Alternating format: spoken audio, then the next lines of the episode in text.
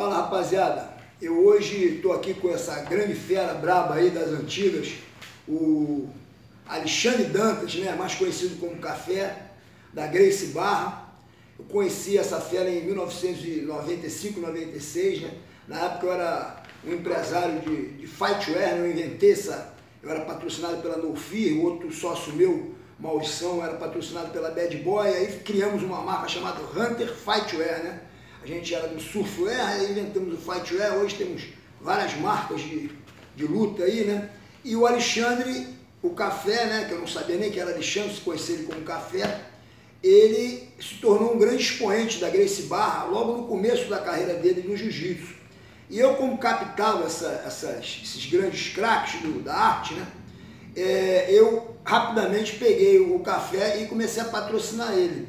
Como patrocinei Marco Ruas, é, Mark Kerr, Mark Coleman, Marco Ruas, Igor Volchanche, é, Anderson Silva e Minotauro, né? esses garotos todos na época começaram com os primeiros patrocínios, as bolsas ainda eram muito pequenas na, no UFC né? e no Pride, então eu ainda conseguia patrocinar o Pedro Riso, eu me lembro que eu patrocinei o Pedro Riso e a mãe dele, eu ia na casa dele, o pai dele me agradecia que eu patrocinava o filho, foi o primeiro patrocínio do Pedro Riso o Marco Horto também. Então era um negócio com facilidade de fazer, até porque eu conheci essa rapaziada toda. E foi assim que eu conheci o, o café. Né? O café foi campeão várias vezes pela Grace Barra. Foi numa época que, que ele era um dos expoentes lá. Foi também lutador do UFC, lutou acho que duas vezes no UFC, uma, uns 15 anos atrás, mais ou menos, quando ele lutou. E ele vai falar um pouquinho dessa, dessa época dele, né? Do, tanto do, jiu-jitsu quanto do UFC. E a palavra agora está com Alexandre Café. Fala, meu camarada. Fala, Magrinho. Como você tá? Beleza? Comecei no jiu-jitsu em 93. Na época, o Royce bombou o jiu-jitsu com o UFC. Todo garoto queria ser igual o Royce, né? Porradeiro na academia e porradeiro na rua. Na minha época era legal ser pit boy. Era famoso, pegava as, as garotas, né? No colégio você era respeitado então você imagina, né? O garoto lá, com os 13 anos de idade, crescendo jiu-jitsu. Aí você vira o super boy, super garoto. Você é mais do que todos os outros. Você é o fodão do, do colégio. Eu lembro que eu comecei o jiu-jitsu com dois professores, o Kiko Veloso e o Libório. Foi meu aluno. E o Libório é meu primo, é Jardim, que meu sobrenome, mesmo sobrenome meu. E o Kiko foi meu aluno na Aliança, antes de ser do Carlos. Show de bola. Ele dava aula no Clube Radar, em Copacabana, e eu treinava lá no Clube Radar. E tem até uma coisa curiosa. Um dia, né, no meio da aula, o Libório falou, rapaziada, acabou o treino. Então, o que que houve, o que que houve, professor? Não, o animal vai brigar lá no arcoador, vamos lá assistir. E aí acabou a aula, o pessoal foi ver o famoso... Malibu não, Malibu. Malibu, Malibu foi mal. Foi ver o Malibu brigar lá no, no arcoador, que era a área dele lá, mandava no, no arcoador geral lá fui criado lá na época, eu não me lembro dessa, dessa história, né? Mas como tiveram várias, né? A gente não sabe mais qual foi. Né? É muita história para contar, é verdade. Também tem outra história assim interessante.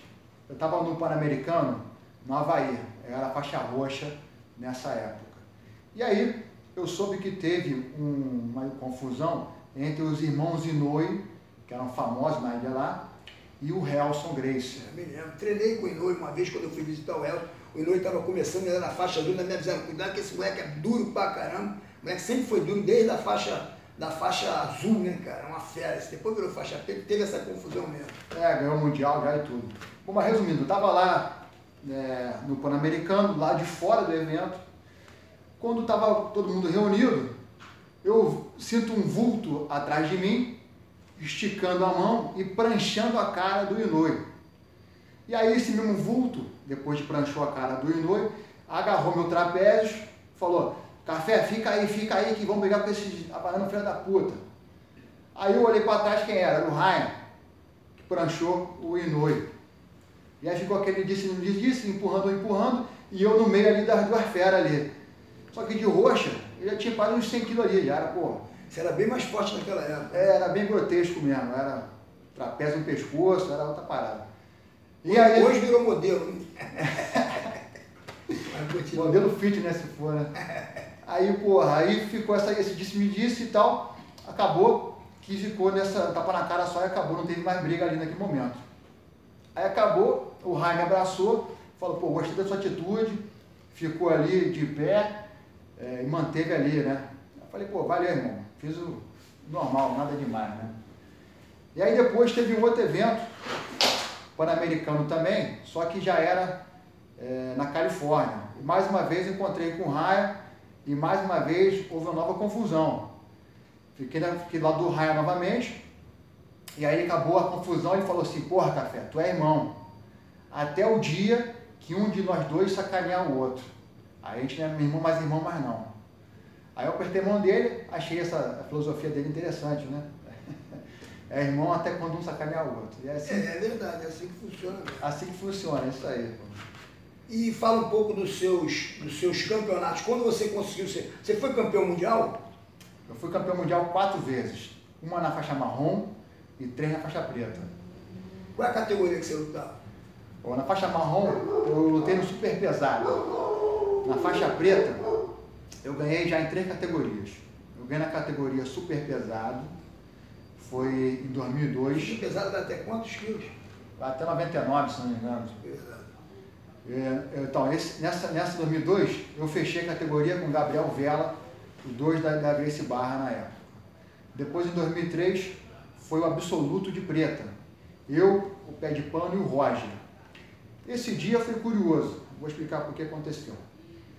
É, eu ganhei do Marcelo Garcia, o Roger ganhou do, do Corleta e o pé de pano, se eu não me engano, estou lembrando aqui, ganhou do Verdun. Aí o Carlinho veio falar comigo e falou, pô, Café, ah, vai ser você e o Roger é, e o pé de pano são os três da Grace Barra agora. Vamos fechar? Falei, pô, lógico, aqui é família, irmão. O que você falar, você é o general, está falado. E aí o Roger veio, então a gente apertou a mão, fechou a categoria. Sendo que a final do absoluto era no dia seguinte. Mas eu pensei, tá tudo bem, né?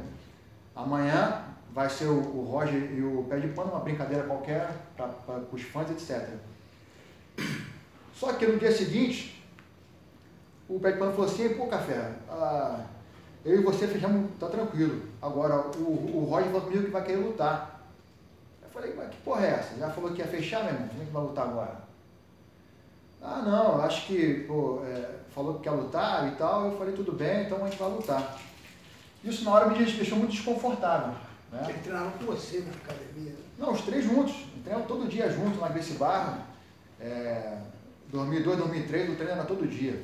Treino altas feras. Era eu, ele, o Pé de Chumbo, o Braulio Carcará. Pé de Chumbo? Pé de Chumbo, lá de Teresópolis, vinha treinar aqui. É.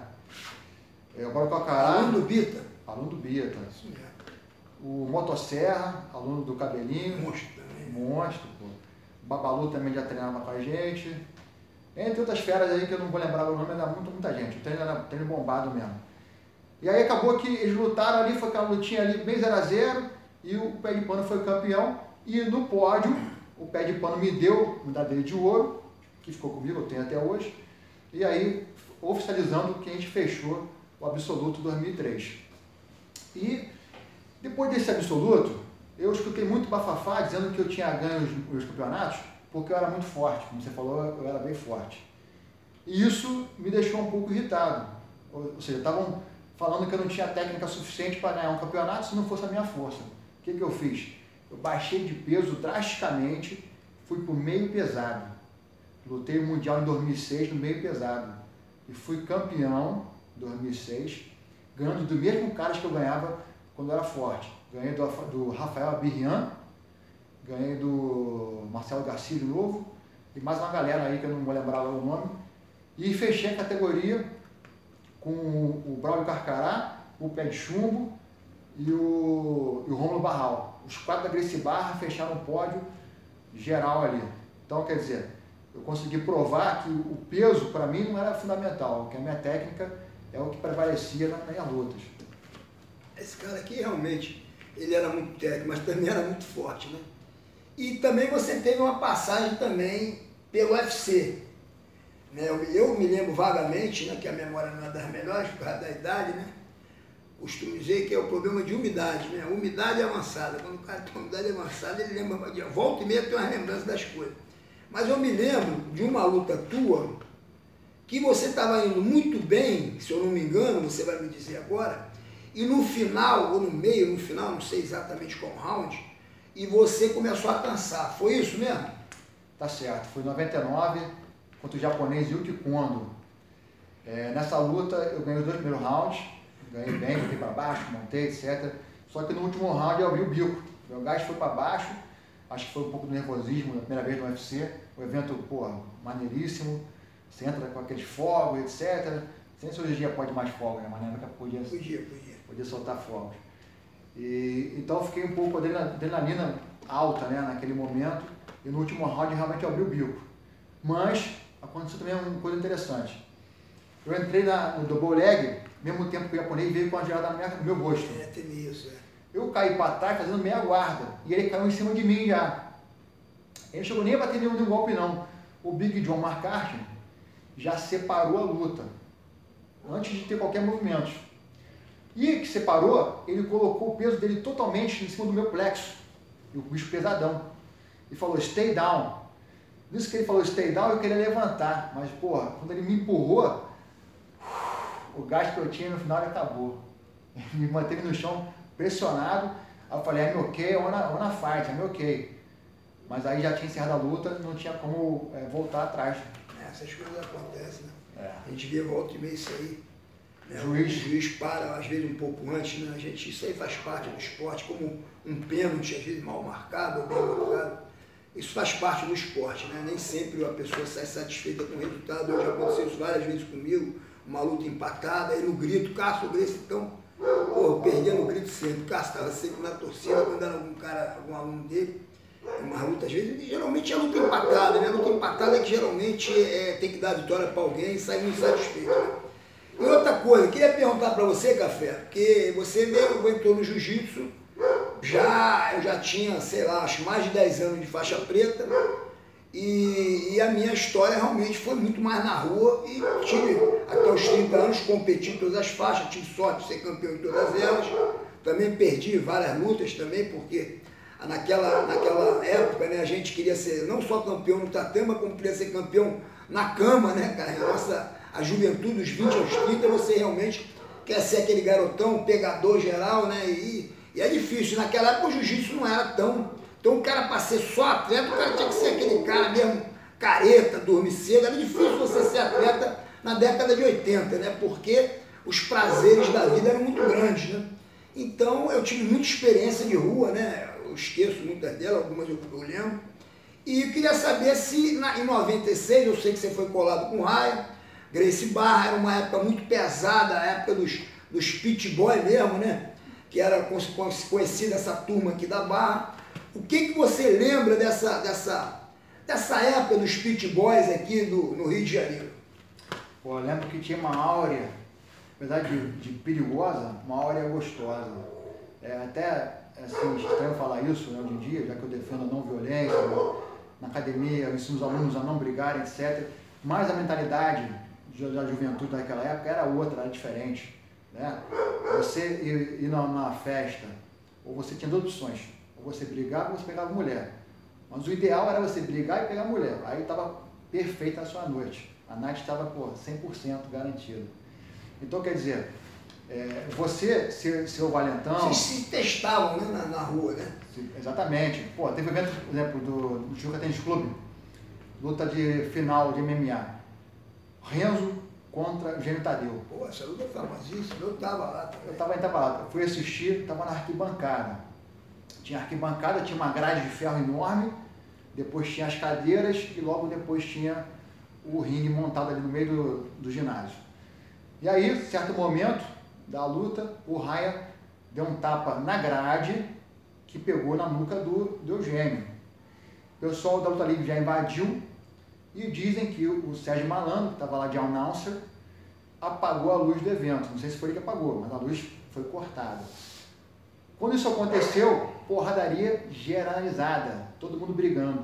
Eu pulei a grade de ferro, fui para dentro da, da, das cadeiras ali perto da, do ringue e briguei muito ali contra o pessoal da luta livre. E ali era briga geral. Pô, cadeira voando, podendo alguém ficar cego, era tanta cadeira, um tiro pra cima. Tiro. Eu lembro que, foi até engraçado, o pessoal ali, da, tava perto ali, entrou debaixo do ringue para se esconder dos tiros. E o, o, o anãozinho da, da gente tatame na época, que era uma Porra, a foto, minha melhor foto que eu tenho é esse cara que tirou, É. dando. Esse cara ele fera. ficou todo quebrado no chão, com a máquina destruída. Os caras espancaram o anãozinho. Pô, É, foi uma cena grotesca isso. o anãozinho sangue bom. Sangue bom. Aí, resumindo, depois do tiroteio, teve tiroteio, ligaram a luz de novo, o pessoal se dispersou. Todo mundo foi para fora. Lá fora, como é que era? Vinha alguém e falava, é jiu-jitsu? Jiu-jitsu. Ah, então tá tranquilo. É luta livre? Dá porrada aí você. E aí, mano a mano lá fora, foram uns 4 ou 5 que eu fiz. Pra quê? Pra honra do jiu-jitsu. Tinha muito isso, tinha essa rivalidade de jiu-jitsu com luta livre.